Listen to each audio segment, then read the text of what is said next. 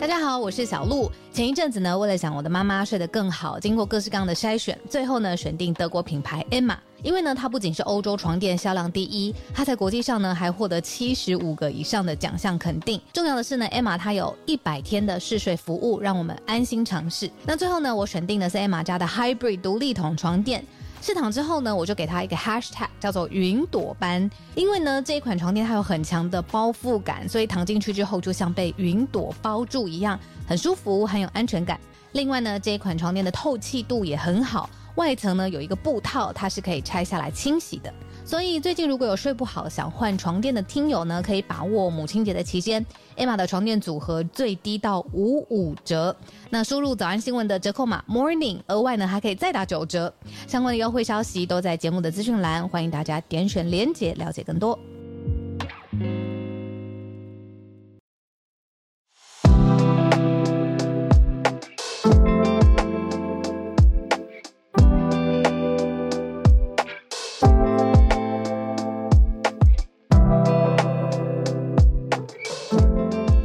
早安，大家早安。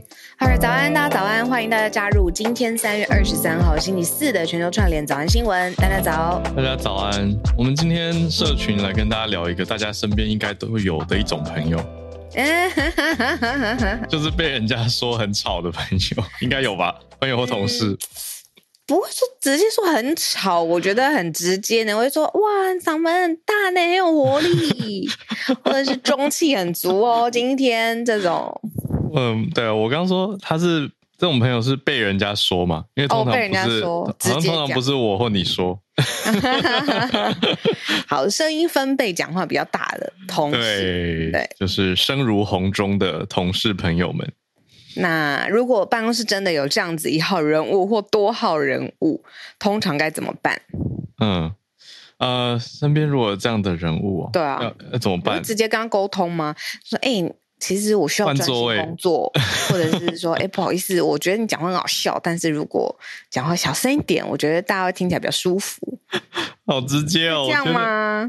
我觉得。嗯、我不敢呢，不我不敢。我觉得其实分贝不是绝对单一的指标，还有内容吗？不是，是呃，内容当然也是一个点。可是我觉得有的人的嗓音对有些人的耳朵就是非常尖锐。可是那这样两方都没办法控制，因为声音跟所以换座位就好。耳朵不是自己能控制的，哦，就换座位，因为耳朵关不起来嘛。啊，或者你你你戴耳机。我觉得对，我通常默默自己去买那种市面上抗噪最严重的、最重抗噪的耳机。对，因为我觉得很有趣的是，我之前我忘记是看哪一个创作者了，反正我觉得很有趣。我觉得他的创作影片很有趣。结果坐在我对面，那个时候我在一个咖啡厅跟朋友聚会，嗯，我朋友就一直露出极嫌恶的那种皱眉头的表情。他说：“你在看什么？”然后他看起来像那个孙悟空被紧箍咒。很不舒服，然后我就说，嗯，怎么了吗？就我觉得这个影片很很有趣啊，而且他讲话声音很很很有意思。对，可是对方就非常的不舒服，就是那个频率刚好对不到他耳朵。哦，对，这点都是两方都没办法控制的，因为对一些人 OK，、嗯、对另外一个人还好。对啊，对。那，那 我们看到这个社群资讯，有有什么好的方法或者好的想法吗？没有，他我觉得他提供的是一个。我觉得有一点，嗯，就我好，我知道那又有什么用的这个资讯？他是说 办公室环境内容最佳音量是五十分贝，这个分贝怎么感觉大概五十分贝呢？大概是雨声或是鸟鸣声。那而且他很特别，他说如果超过这个分贝，这个很直觉，就是会影响专注力啊，或是损害我们的听力，这可以理解。他说小于这个标准，嗯，也会无益身心健康。我觉得可能是如果真的是。完全太安静的呃办公环境，可能反而会让人觉得诶有一点压迫感，或是凝重，或是诶不知道什么事情山雨欲来。哦，哎，可是大部分的办公室其实都很安静的。我是后来离开新创之后，去了一些传统产业，才发现这件事情。真的吗？那真的，我待过的办公室就是，我觉得你因为待过的是媒体业的话，都会有一个电视在那边摆着，对不对？不是，我们有带七台电视摆着，哇，不是一台，我讲错了，原来是七台。然后还有所有人都要沟通，比如说你跟摄影沟通，然后长官骂你稿子写不好，然后编辑会说都要开播了，稿子呢，然后剪接就非常，我跟你讲，没有一刻。听起来是六十分贝吧？没有，带两百五十分贝，每一天，每一天。对啊，所以你对这一题的资讯就觉得嗯帮助不大。我会觉得，我还特别跟今天早上那个群组工作群组，我说我想讲这一题，啊、原因是因为谁会去说，哎，办公室有点声音或嗓门比较大的同事在讲话的时候，还拿出一个什么分配分贝测量仪，就说啊这样子六十分贝超标吗？谁？这个一定先被办公室就是同事弄到不行吧？就说哎，那人好怪哦，带什么分贝测量机什么的。对，那今天这一则我觉得比较有趣的是说，嗯、太安静却是无助于专心，因为很多人不是都会跑去图书馆要白噪音，对啊，对。可是我几年前的确我用过那种什么假装是在一个 cafe 的音音效，嗯，来帮助自己专注，嗯嗯嗯。嗯、呃，好像我我记得那个原理是，因为你太专注，反而如果有一点点那个、哦、呃声音出现的话，它会打乱你现在正在进行的 flow，因为你就会整个注意力全部都移移过去。可是比如说白噪音，嗯、或者是你习惯的音乐，不能很嗨没有听过的音乐哦，就是习惯的音乐，它其实是提供你一个稳定的节奏感，然后稳定的流畅，所以你的你的专注力，或者是你在手边做的工作，你的注意力就是可以这样延续下去。这很有意思哎，就是本来背景就有一个环境音的话，对，一个稳定的环境，你就不会那么专注在听声音。对，没错。但完全安静的状况之下，反而就是哎，一个什么风吹，一个椅子啊，同事放屁啊什么的。对啊，你就会整个注意力移走。对，没错。对啊，我很小心，听到人家手机里面声音的。哦，听到别人的 LINE 打开那种有声贴图。对，很小声。对啊，哎，我跟你讲，我忽然想到，我之前呢，呃，有听过，其实你大粗略可以把，就是这种业务在训练怎么 sell 东西的时候，粗粗初步的可以把人分成你是听觉型的，还是感受型的，还是你是视觉型的。简单来说，视觉型的人他可能就是呃，他会。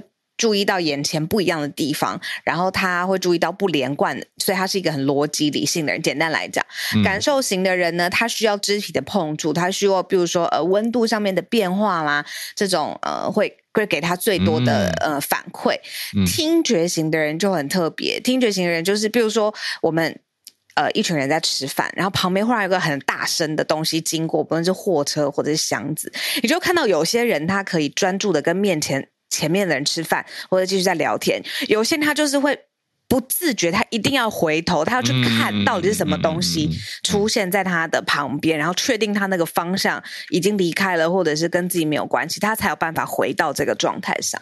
这种人就特别不适合完全安静的环境。听起来好像猫哦，猫狗应该都是，因为他们听觉很好啊。哦，对啊，嗯，耳朵就会立起来，会转向去看。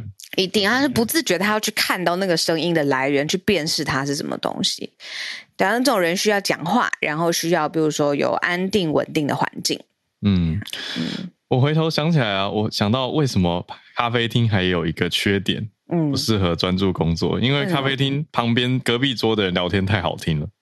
哦，对对，常会让人忍不住耳朵就尖起来。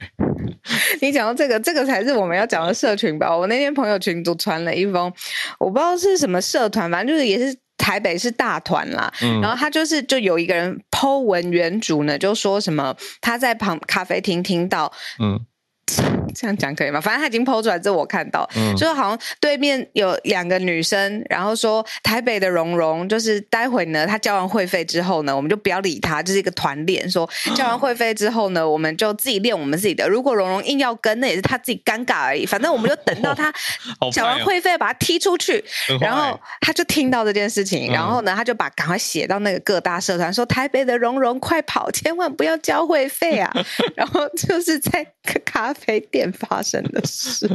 所以咖啡店的聊天其实在某种程度是一个公开资讯。对，你要小心，谁听到就转眼间就 PO 到社团上。我跟你说，紧密的社群网络。对啊，好，对啊，所以好吧，这是轻松趣味的题目。嗯、总之，大家我觉得可以去探索自己比较 可以专注工作的环境跟音量。嗯嗯嗯，我觉得每个人适合可能都不一样。好，那我们今天来盘点 今天我们四个题目。好，今天四个题目，第一题比较是连续在前几天之后的一个 update，所以会讲到习近平跟呃普丁的会面之后发了一个声明，所以是讲中俄。嗯、那也会连带的在这一题里面讲到日本跟乌克兰。好，那第二题则是一个新消息了，就是联准会最新的升息资讯公布了。那有哪些的市场反应呢？也有连带的整理。第三题则是我们来归纳一下，中国这边要发展 AI，我们讲了文心一言嘛，百度在发展的，为什么好像不太顺利呢？有哪些可能的原因跟阻碍？我们综合看到晶片战，还有审查的制度，都算是不利于中国这个 AI 的发展。不过这当然是。呃，特定的一个角度，我们待会可以综合的讨论哈。嗯，最后一题则是 Meta 这边，嗯，受到了控告，讲说 Meta 不够尽力来阻止不当的内容，所以 Meta 的创办人也是执行长 Mark Zuckerberg 祖克伯就受到了一个控诉。那我们先从这几天的连续 update 来整理给大家。嗯，连续 update 为什么要整理呢？其实是跟我们之前早安新闻盘点过的新闻很有关系。就是我们是不是有说国际刑事法院说，接下来因为呃普丁他犯了战争罪，所以呢要对他进行控告，然后呃希望国际社会要孤立普丁。那大家会认为说，哎，这个会不会对于战争这件事情，或对于俄国的侵略有贺阻？结果呢，马上习近平跟普丁就见面了嘛。就有一位卡内基国际和平研究院的研究室，他说，国际刑事法院这个逮捕令啊，唯一的作用是提升中方在俄罗斯的影响力。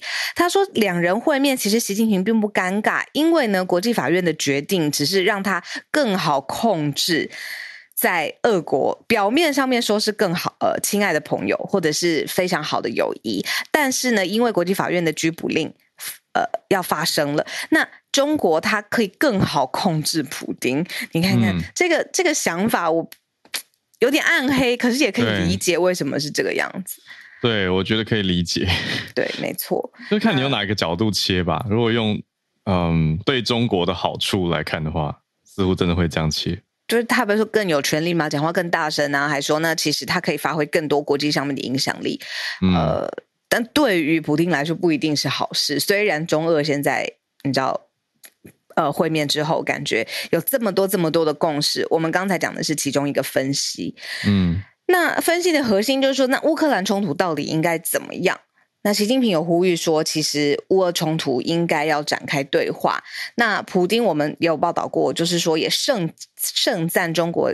做的这个和事佬啊，提出和平倡议的这个角色跟内容，嗯、然后，但是他的一个前提是说，要基辅还有各方西方各国准备就绪，那这个倡议可以作为协议的基础，感觉就是。等于是他要认为说，其实基辅、呃乌克兰或者是西方各个国家都已经谈到一定的程度，准备好了之后，这个由中方提起来的和平倡议才有继续往下谈的空间。表面上面有共识，实际上面听起来你仔细想，就是很遥遥无期的事情。对啊，就觉得这是互相搭配在做戏嘛，啊、我真的会不免有这个感受啊，因为你实际上看到。正在交战或者侵甚至侵略的这个角度，俄国正在对乌克兰，那另外一边却是跟中国开会，然后说啊，这个和平倡议讲的真好啊，嗯，到底在干嘛？就是对呀，觉得对啊，那实质上应该是就这个战争跟冲突来做解决吧，而不是跟旁边的他国在说你准备好了没？说来说去，对啊，没错，没错，对，所以。中俄方面如果真的要讲究安全或军事方面的话，的确也是有签署一个声明合作啦，也是列在这一次的内容当中。嗯，没错，因为其实刚才有说到那个关键字，就是他认为西方国家要准备好嘛。那西方国家为首的以军事为首的这个势力联盟，就是呃 NATO，就是北大西洋公约组织。那当然，中俄有在关心说 NATO 对于亚洲的影响力，所以说呢，呃，为了保障哦相关的中俄之间的自己的优势，然后也不要让 NATO 破坏国际还有地区的安全，所以呢，希望推动一个。多极化的世界，就是不是呃东西方，或者是中俄跟美方、西方这种感觉。欧美不是，他说他应该是一个多角势力并立的世界，然后来促进粮食跟能源的安全。嗯，对啊。那中俄两边，我注意到了一个比较嗯有紧张感的资讯，是说会例行性的执行联合军演，嗯、去加强两边武装部队的合作。嗯，中俄联合军演一定会让区域也更紧张，也让美国也密切的会在大大的关注当中。是，所以就在这个战争满一年多的时间，嗯，中俄看起来却变得更好了。对啊，接下来应该中中国跟俄国会视彼此为最主要的优先合作伙伴，然后进一步的深化两国之间的关系。同时，你说如果有涉外的法制或者是立法的经验，嗯、甚至是呃，说内务部部长也会年度的会晤，就是自己的 internal affairs，他们自己的内务部的部长会自己。呃，沟通，然后自己互相的联系，嗯，对啊，所以你看更全面，媒体已经整理好了，从经贸、文教、医疗、科技、粮食、农业领域上都会加强合作。还有，因为我们这几天哦，对，能源，对啊，嗯、能源，我们这几天讲的都比较像是 high level，比如说你看怎么对抗西方势力啊，乌俄战争怎么样？对，可他其实自己内部，你看这种真的是跟民生有关的，经贸的、文教的，对啊，都会有交流。嗯。是，好，这个算是一个后续，我们统整，把它统整起来，让大家知道，其实有五点声明啦，但是就是大方向不脱，各个领域的密切合作，共同对抗西方势力。嗯，对、啊，我觉得继续接下来看的是两边，看俄国愿意对中国到底实际上有有多好，那反过来中国，嗯、呃，中国跟西方的关系，应该说，因为中国也参与许多国际组织。嗯，那但是在这个立场上，如果你跟俄国真的持续太多密切的合作的话，嗯，会不会影响到跟西方的关系？嗯嗯嗯，我想也是一个在拿捏的吧。对，那这是第一题，我们帮大家整理的两人会晤之后的各方面的加强合作。嗯，好，那回到西，嗯呃，我想说，同时连带把日本跟乌克兰的声明。也跟大家说一下，哦、很重要。OK，好啊。嗯，那日乌声明当中，呃，因为接续前几天嘛，日本岸田文雄首相访乌克兰，对，那他们两边提出来的声明当中，我们用台湾的角度特别看到的是，他们却提到了台海的稳定。他们认为台海的稳定对全球安全至关重要，特别提到了这个、嗯、这个要点啦。那主要是，呃，刚刚讲中俄。很明显，一个友好的声明。那这边日本跟乌克兰，他们则是升级了彼此之间的关系，升级到一个叫做特殊全球伙伴关系。嗯、那另外也强调说，一起来谴责俄罗斯侵略乌克兰，会以国际法追究。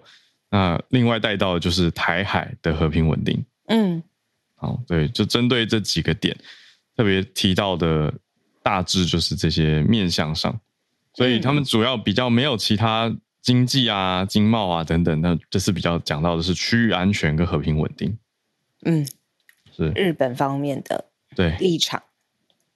是，所以以上是我们第一题的整理。那再回到西方，美国这边。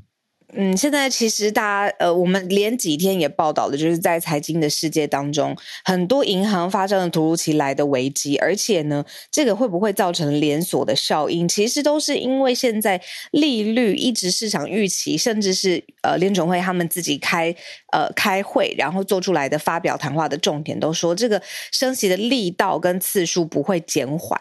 好，可是我们看到最新的确认的事情是有减缓喽。现在呢，确定升息的。一码就零点二五个 basic point，不是像预之前预测可能会两码，是就一码。而且呢，鲍威尔他已经讲出说，可能升息的这个政策跟步调会停止了。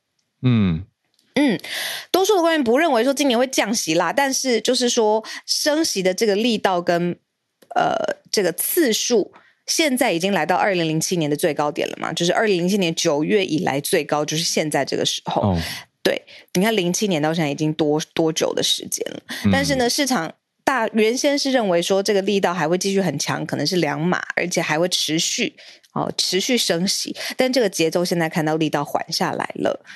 那而且联准会他自己也舍弃了之前有八份声明说这个普遍利率可能持续升高这个说法很适当，但是呢，现在联准会也说他自己呃舍弃了这样子的说法，主要其实就是因为要在最近美国的银行体系真的出现了空前的危机嘛，那希望它健全而且坚韧的发展下去。那它原先要透过升息这个呃目呃工具来打击的，比如说通膨啦，或压抑经济活动的这个问题，持续关注当中，但是不会再利用这么猛烈的升息的工具来继续去调控了。对对，那淡化啊、呃、降息的这个预期，我就升息往前、啊、调整方向了。对，但淡化降息的这个预期，嗯、反而就是也不降息这件事情，也让股市其实表现的没有很好。然后道琼看到收盘是重挫五百三十点。对，因为先前联准会这边有发出消息跟这种方向，嗯、本来是偏向说，哎，在考虑要暂停升息嘛。嗯。但现在看到这些小路刚整理的近期的状态，嗯，说通膨还是高，另外劳动市场也呃还算坚韧呐、啊。对，然后可是还有这些银行的状态，所以最后综合起来是升息一码。一码。对呀、啊，嗯、那讲到银行的状态，就像刚才浩尔讲的，有一连串的呃暴雷或者是失控或忽然间爆发的这个因素。同样，同一个机构，也就是联准会，他们现在跟市场上面或是政府融资了三千六百多亿来应急，就是希望就是可以稳住现在美国的银行体系。所以他们本来也是有准备的。我刚刚讲的这个是呃新台币哦，新台币已经融了三千六百六十七亿元。嗯。对啊，好，对，所以看起来整体来说是像是细谷银行，就是从这个 SVB 开始连锁、嗯、到现在大概两个礼拜嘛。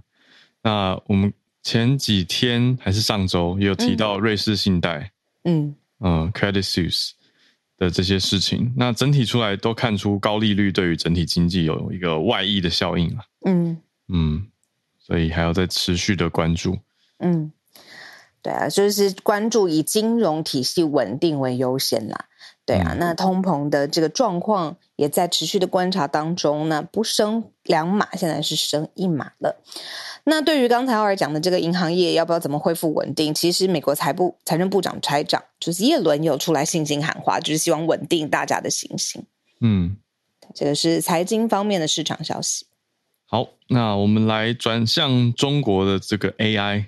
哎，之前讲过的温馨一言，那他面临到的阻碍，我想两个主要因素啦，一个是审查制度，对，嗯，这个我觉得大家应该蛮好理解的，就是要谨言慎行，来避免有犯出一些政治性的发言嘛，或者关于政治的发言都很危险。对，那除此之外，晶片战的。对嗯，晶片战会怎么样影响到 AI？我觉得这个相对没有那么直观，可能要整理一下。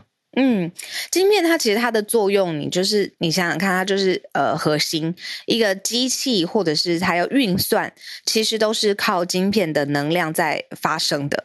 嗯、然后呃，晶片的能力越好，运算程度越高，速度反应越快，它可以收集的资料越多。你就是这样子想象，它会造成我们现在所有电器有的结果，电子相关有的结果都是要靠晶片。那中美贸易，呃，还有。针对这个晶片的这个产业的管制，其实已经非常的白热化了。所以你说它要进一步的让呃运算的能力过得更做得更好，那其实这更源头的其实需要靠更好的晶片嘛。嗯、那所以刚才有说，哎，呃，聊天审查、资讯上面的审查，这个我们系呃已经很理解。那晶片这是更源头的事情，如果没有办法被解决，那它的发展当然也会被趋缓或者是被拖慢。嗯，对呀、啊。所以，这个从硬体方面的影响，也是影响到运算能力啦。嗯嗯，除此之外，我们看的不只是文心一言哦。其实这些我们讲的影响啊，它是普及到各个面向上的。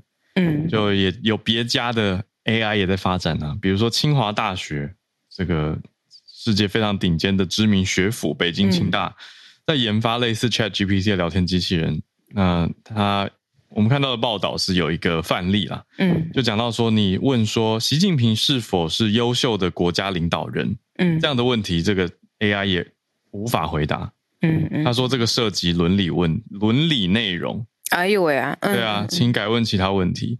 那这个就会让我联想到刚刚也在选题的时候瞄到的一个资讯，是香港这边有一部呃维在讲维尼熊的电影，嗯，恶搞型的《血与蜜》，嗯，也技术原因在香港这边被禁播，哎，禁播了。当然没有办法直接断言说它是政府伸手说把它卡断，可是大家一定会这样想啊。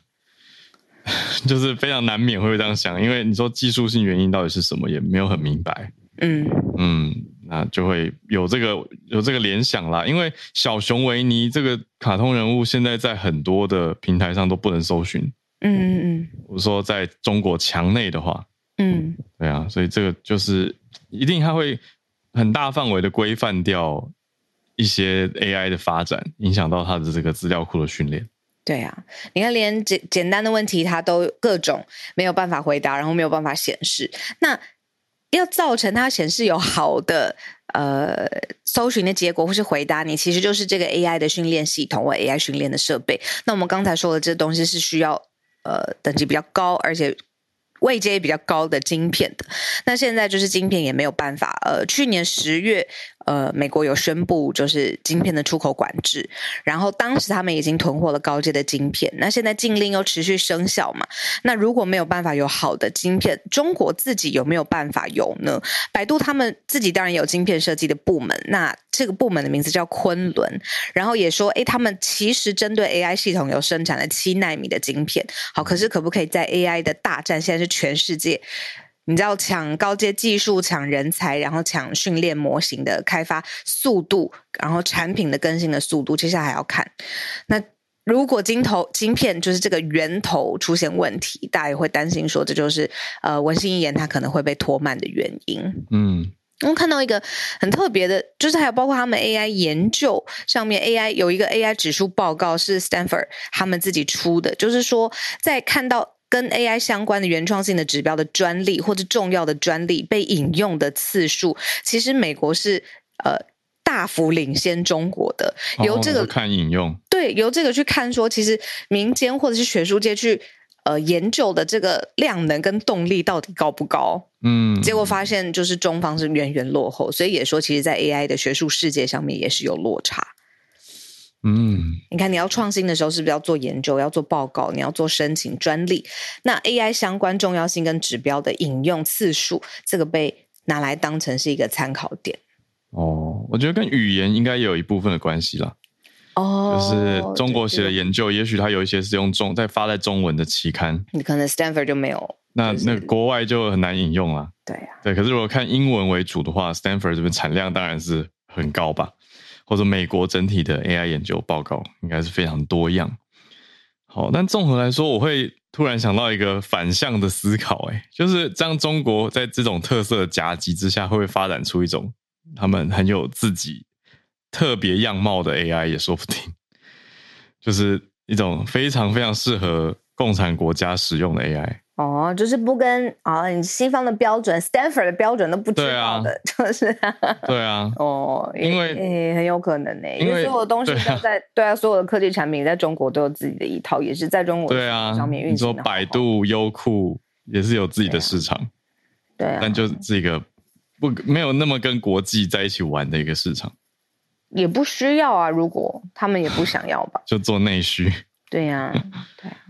啊，我们今天看到的最后一题呢，就是一个很跟国际一起玩，但是 却受到了一个控告，认为 Meta 不够尽力去阻止儿童的性剥削的内容。意思就是说，如果有一些内容，呃，涉及到有非法的嫌疑的时候，特别是涉及到儿童的性剥削的时候，平台却没有积极的下架或者阻止。对，那这个指控为什么会有这么呃？也算是一个公开的诉讼，它的指控来源到底是什么？主要原因是因为其实有掌握证据说，其实 Meta 的高层还有董事会这些犯罪活动他们是知情的，这些证据已经被提交到董事会跟高层里面，但是他们视而不见，所以才展开了这个诉讼，所以他才挨告嘛。嗯，嗯对。那我这边也同时在看 Bloomberg Law，就是彭博他专门的法律页面，嗯、那这边用的词是讲说。啊，祖克伯面临的是 human trafficking allegations，、嗯、所以它是人口贩运对相关的。那当然也有我们刚刚讲到的这个内容。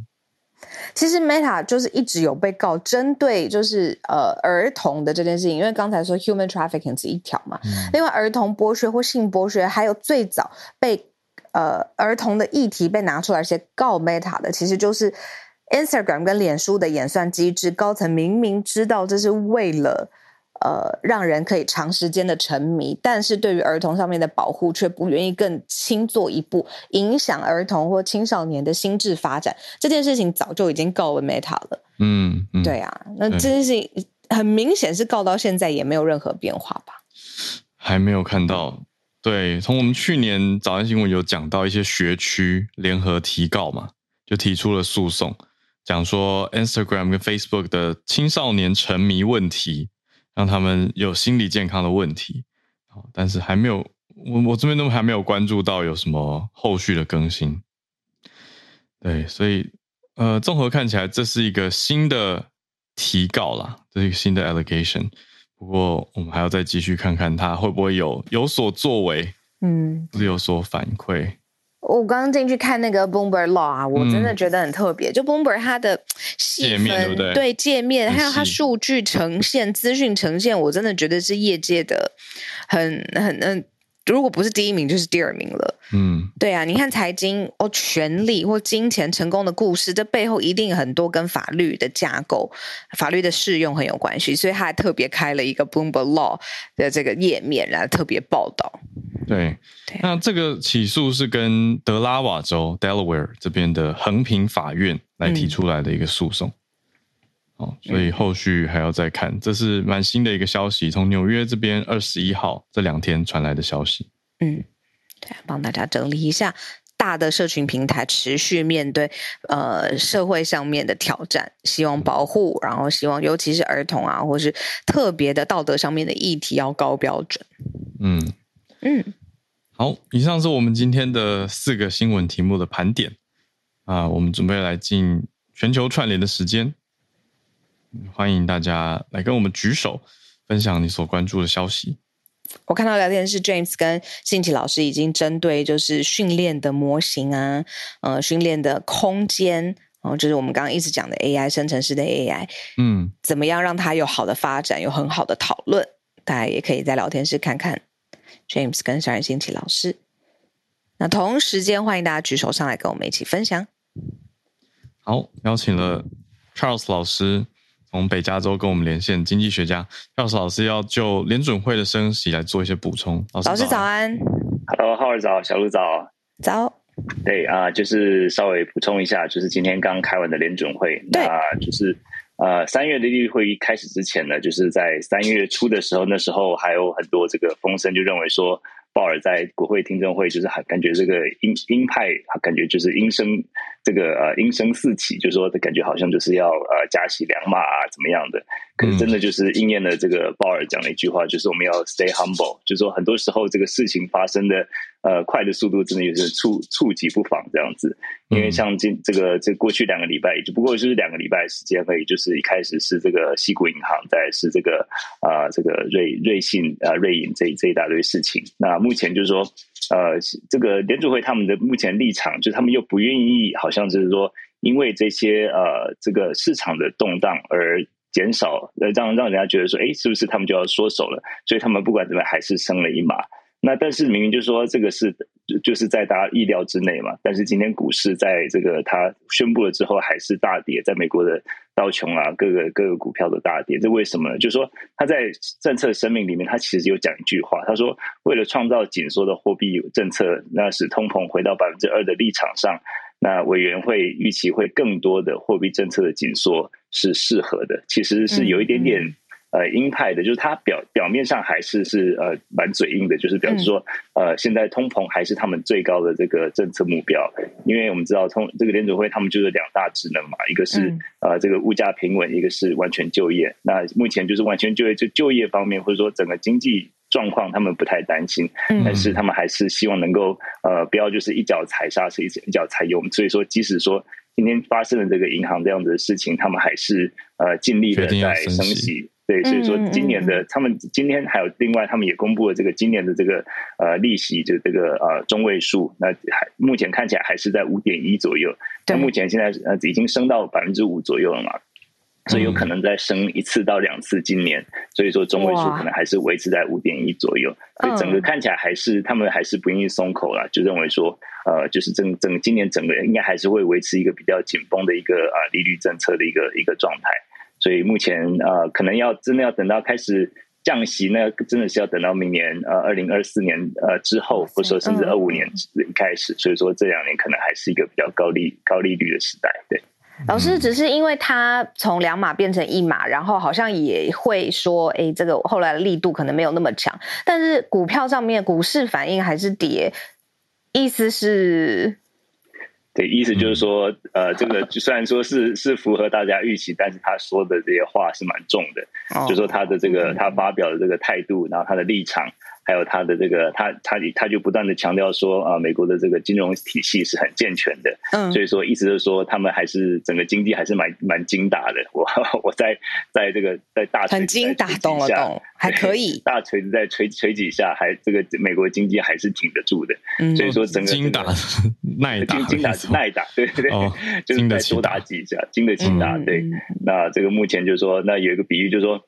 这个我们就说之前讲过，像钝器嘛，就像是一个大锤子，你在锤把这个钉子锤到这个木头里面的时候，你就中间可能会锤到你的手，那这个手可能就是你的就业率。可是现在就业率看起来并没有，并没有下，并没有上升嘛，感觉诶劳劳动力感觉很健康，可是没有想到这个锤子一飞敲到你的脚了，就是 敲到这个呃这个财这个金金融业还有这个银行业这边，那他们等于当然这个也是一个。他们原本没可能没有预期的预期的一个副作用，不过现在目前看起这个好像这个引线已经先拆掉，至少银行这边呃目前他们好像不太不太担心了，所以说他今天还才就是他的这个他没有说的，有些时候他没有说的东西反而会让大家更担心，他可能就是说他一直说这个银行这个银行方面银行这个体系是很健全的。呃，是很这个呃，只是很 resilient 的。然后呃，他们目前目目标还是希望能够降低通膨，所以说没有说出的弦外之音，意思就是说他们还是会呃把降通膨作为他们首要的目标。嗯嗯嗯嗯，谢谢老师，哦、谢谢 Charles 老师。每次市场上面，尤其尤其这一连串从银行然后到联准会呃升息然后的消息，Charles 老师第一时间让我们知道有正确的财经跟市场经济观念。对，对啊，谢谢老师。非常感谢老师，我们再继续来连线，转换到台湾这边跟花莲叶老师连线。老师早安，早，Hello，早，小鹿早。今天要跟大家分享的是贝多芬的基因。嗯，这么久远之前的名人要怎么研究？因为贝多芬生前曾经把他的头发送给不同的人。有记录的，就是说有八个样品都宣称是贝多芬的头发。嗯，那他们其实就是从这个头发去研究。当然，这边要强调的是说，头发本身，如果你剪下一撮头发，想要从头发去分析你的基因的话，是没有办法的。它应该 是有毛囊。哦，因为毛囊的部分才有 DNA。嗯，电影影集也都这样演。对，就是单纯是头发的话是没有 DNA 的。而且我还看过说要不止一根，说要对，就是十根会比较好。很多样品要多一点，嗯、对，样品样品要多一点比较好。嗯，那当然就是说这八个样品，他们研究了以后，发现其中有五个样品都是应该是贝多芬的，因为那五个样品都是显示它是所谓的这个。欧洲的男性，嗯，那另外三个根本不是哦，嗯，来乱的。哎可是为什么可以对得到是贝多芬？那个时候有一七七零到一八二七年，贝多芬有贝多芬的资料吗？哎，那个时候没有，所以他们在那个发表的文章上面，他们也只是说这五个样品都是欧洲的男性这样子。嗯、当然，那个时候不可能留有第一手的基因的资料。嗯，其实贝多芬是个蛮伟大的人。我指的不只是他的在音乐上的成就，嗯、而是说他在生前就在他的信里面提到说，他希望后代的人能够利用他的身体来做研究，了解说他为什么会有那些疾病。因为他生前就是在跟朋友的通讯里面有提到说，他有肠胃的肠胃道的问题。嗯。而且他生前也曾经有发作过至少两次的黄疸哦，也有很多人认为说他应该是死于肝硬化哦。这次研究他的基因，他们发现说他很可能真的是死于肝脏相关的疾病。哇，现在已经可以研究到这个，嗯、对，因为他们把那五份样本都做了很精细的分析，然后发现说呢。嗯他的基因里面显示了他有这个肝病的相关的基因，然后他也曾经被 B 型肝炎感染过。哦，他曾经得过 B 型肝炎这样子。嗯嗯嗯。那嗯，当然就是说，加上他跟朋友之间的通信，曾经有一个朋友提到过说，嗯，因为贝多芬每天中午吃饭的时候都会喝大概一公升的葡萄酒，很多哎、欸。对，其实是蛮多的，嗯，所以他们认为说很可能，哎，这个就是他真的是死于，就算不是肝硬化，大概也是肝脏相关的疾病，嗯嗯嗯嗯，对啊，但是很可惜的就是说，我们都知道说贝多芬晚年的时候耳聋嘛，嗯，那他们这次基因的定序。本来也想要知道说到底是什么导致他的耳聋，可是他们在基因的研究上面没有办法找到一个原因说明这件事情。嗯嗯。除了这些以外啦，其实我自己是因为我稍微看了一下那个原来的那个期刊论文，嗯，其实我比较好奇的是是什么让这些音乐家这么呃厉害？他们在基因上面对，就是他的才华，但是。这次的研究上面，至少目前没有办法有个结论。嗯嗯，对，这种才华好像比较难从基因看出来。我觉得那可能是多基因的遗传。哦，就算有一个那个原因，它应该是相当复杂的基因遗传。嗯，不是单一的这种比较容易发现跟研究到的。对，不是单一的这样子。贝多芬，因为他生前就是在信里面表达过，说他希望后代的人可以研究他，然后让大家了解他的病到底是怎么回事。嗯，所以在这个报道里面也有提到说呢，在他死后，其实他的尸身曾经两次被挖掘出来，就是包括说验尸啦等等啦这些，想要了解他到底是死于什么疾病这样子。嗯哦、对，就是这一次的是没有牵涉到他的师生，毕竟这么久了，恐怕也很难。嗯、他们就只是根据他的头发去做研究，这样子。嗯嗯嗯。哎，哇，谢谢老师。老师我现在想到的是那个葡萄酒一公升，卡在我脑中，因为我在想一瓶，我记得葡萄酒瓶标准大概是七百五十 ml，呃，不，不能讲 ml，会不会很多人骂？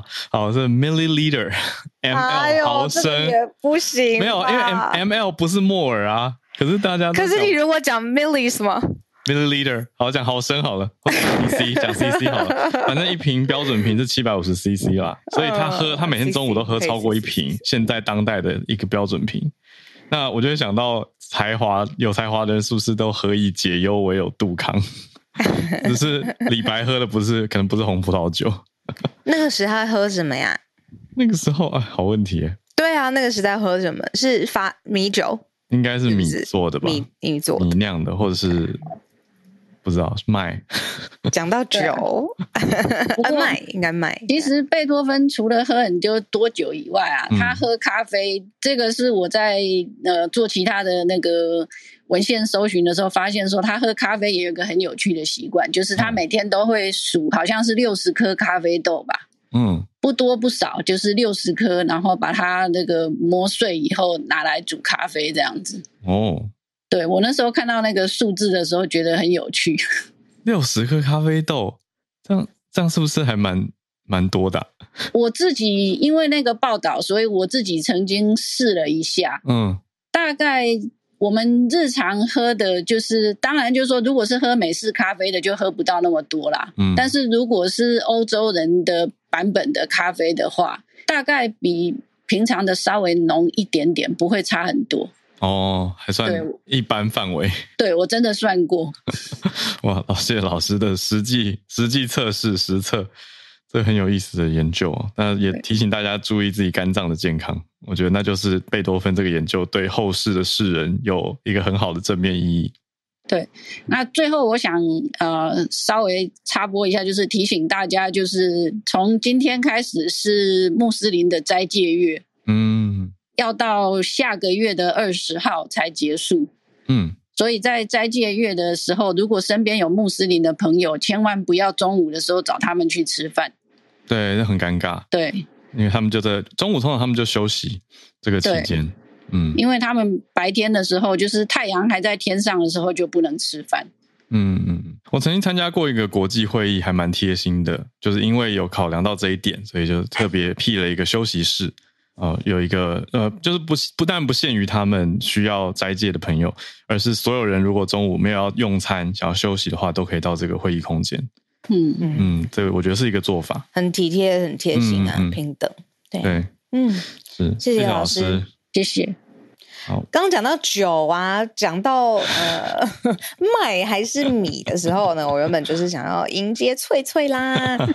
翠翠早，嗨！我刚刚觉得小鹿好像要做梗，我已经准备。嗯，我知道，我知道你一定已经准备好了。好，就是他很敏感，他知道我们有的时候节目上面的这个顺序啊，有有的时候为什么特别要讲这些话，就是他都听得很理解。嗯、对，对呀。早安，今天要跟我们分享什么？好，今天不分享酒，但是我还是得说，一天就是嗯，少量喝酒，其实对皮肤是有帮助的。好，就是这样。少量，少量，少量，少量，就是讲不是喝红酒喝一点点对身体好吗？我觉得是清酒之前也有研究报道是，好像一天只喝六十沫啊，不是沫六十毫升的话，对，我也讲沫，就是嗯，就对皮肤好像蛮好的啊。我看一下自己，我觉得好像是嗯，好。好，那开玩笑 啊。那呃，我这样讲的是，其实我不知道，就是小卢跟浩有没有听过什么叫做飞行汽车或是飞天车？就是以前我们在电影里面有没有曾经看过突然汽车在空中飞起来的那个东西？有很多，有关注到杜拜说要发展飞天飞行计程车。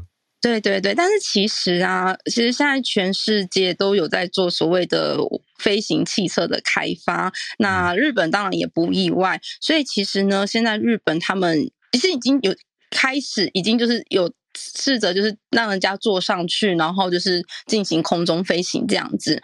那他们也预计在，对对对，他们预计实际上上升空了。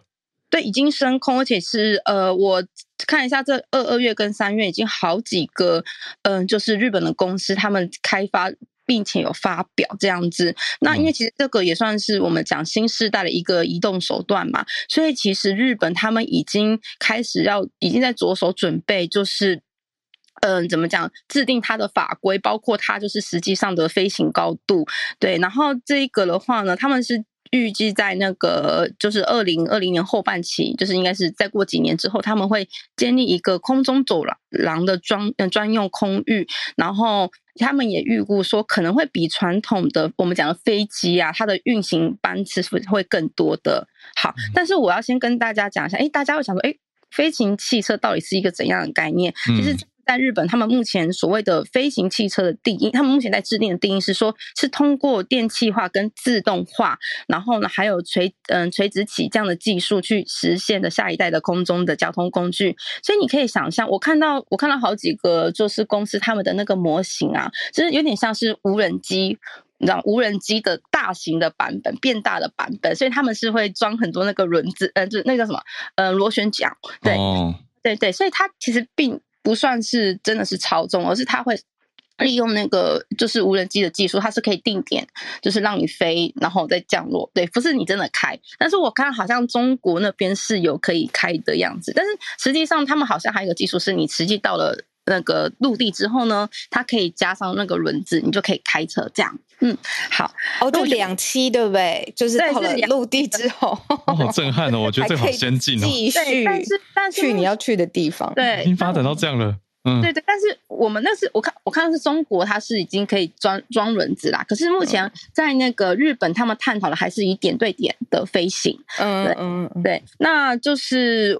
他们有举例说，为什么要开发这样子的技术？是因为呢，他们可以促进，因为你知道，其实我们很容易塞车嘛，不管到哪里，大都市都很容易塞车嘛。嗯，那所以他们希望主要的使用途径是作为城市内部之间的一个嗯、呃、交通，还有包括所谓，因为其实日本有很多的离岛、小岛或是山区，嗯、那就是可以作为这一些比较交通不便的地方，他们可以有更快的交通手段。还有一个就是。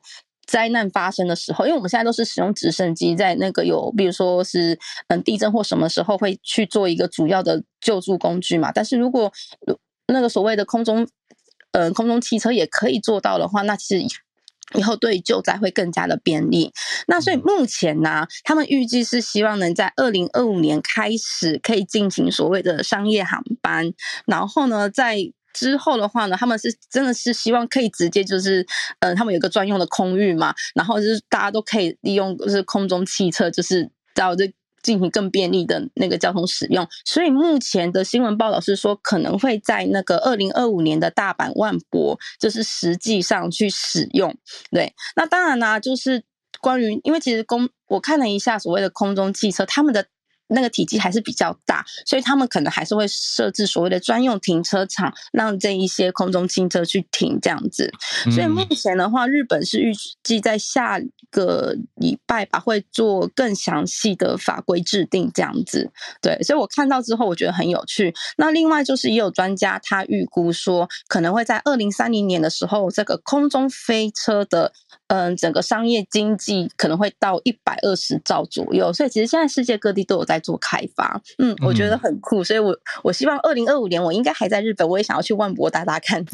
嗯，这是我的分享，谢谢，谢谢翠翠。哇，谢谢翠翠。对，因为他们预计在二零二五年大阪的关系就是世博会、万博会要要商业营运嘛，对，很快耶，这两年。每次的万博会都是有这种最新，然后最让人哦的东西会出现呢、啊。对，我还在震撼中。我我先快速搜寻了一下，看到几种不同的款式，有的比较像是翠翠刚刚讲的那种，嗯，无人机放大版可以装人。嗯、我觉得它有点像掀盖敞篷式的直升机，嗯，这样子的感觉就很先进。然后另外一个有点像小台的直升机。对，sorry，那我稍微补充一下，嗯、其实为什么要用？因为其实这个跟直升机很像嘛。那会有些人说，那我就用直升机就好了，为什么要用这个呢？嗯、其实这种所谓的新型的空中飞车啊，就是这种空中汽车，它的优点是它的噪音会比一般的汽车，呃，就一般的飞机或是那个直升机还要来得小，就是它的声音是比较小的。嗯、另外，因为我刚刚说这个是电器，它不是用油，所以它会相对的更加的环保。嗯，稍微补充。嗯谢谢翠翠，喜欢这一题耶！哇，好，我们继续来，呃，邀请 Eugenia。Eugenia 今天要跟我们聊的事情是夏威夷跨性别者的故事，也很好奇。早安，嗯，好，嗯、呃，大家早安。那呃，就是想要跟大家分享一个，就是跨性别的呃这个节日，它是在三月三十一号，那是国际跨性别现生日。那呃，这个节日它其实就是呃由来是说，因为二零零九年以前，它没有一个就是呃跨性别者，他可以嗯、怎么说，就是呃就是把自己就是好像说。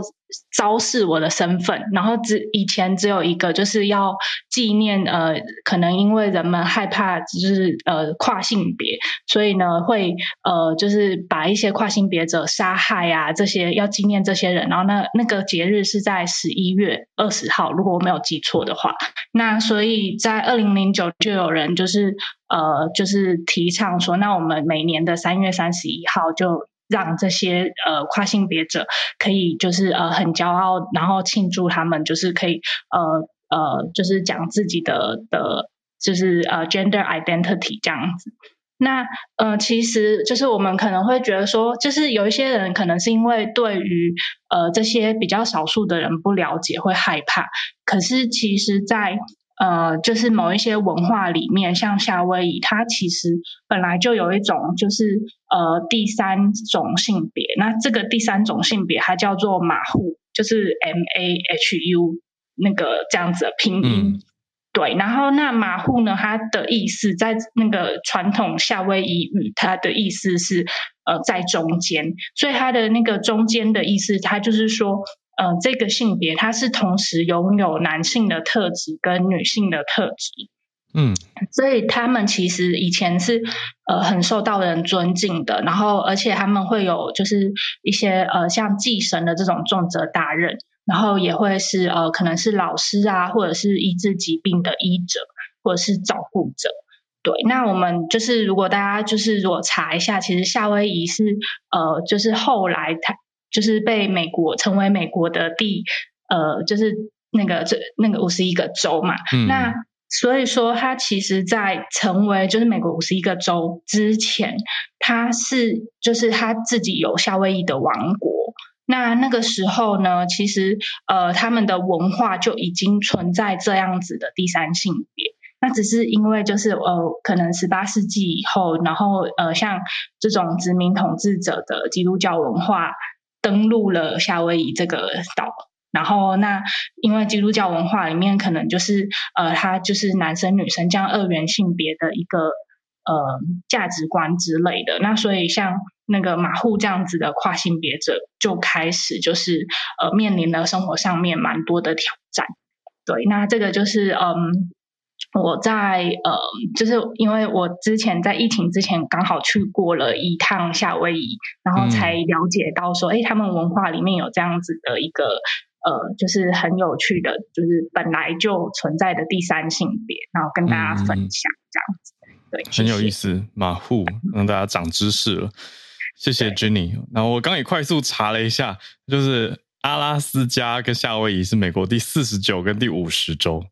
那对我我对，然后我们口语上讲那个美国第五十一州是一个玩笑话。哦，对不起，对不起。不会不会不会不会，因为我我也是刚刚哎，瞬间想说，因为太常听到了，大家都在讲说什么某国即将成为美国第五十一州。对，其实这个是笑话，美国只有五十州。对，谢谢 Jenny。这个马户，我觉得有学到新的知识，也让大家有一个不一样的思考。那呼应这个三月底的节日，是很值得大家去多多认识的。那也谢谢今天从 Charles 老师、叶老师、翠翠到 Eugenia、Jenny 帮我们带来的丰富的串联，让大家又长了很多的知识，是一个星期丰富的星期四。那我们明天又礼拜五了，就早上八点会跟大家一起串联来度过，呃，这个礼拜的最后一个工作。哎，等一下，这个礼拜是不是有补班？有吗？我好像今天有听到这样的消息，有哦。哦，好，那我们礼拜六还是我我自己也是跟大家一起补班啦。礼拜六工作也是颇满的，对。但我们节目到礼拜五，那明天早上八点见，大家。拜拜，明天见。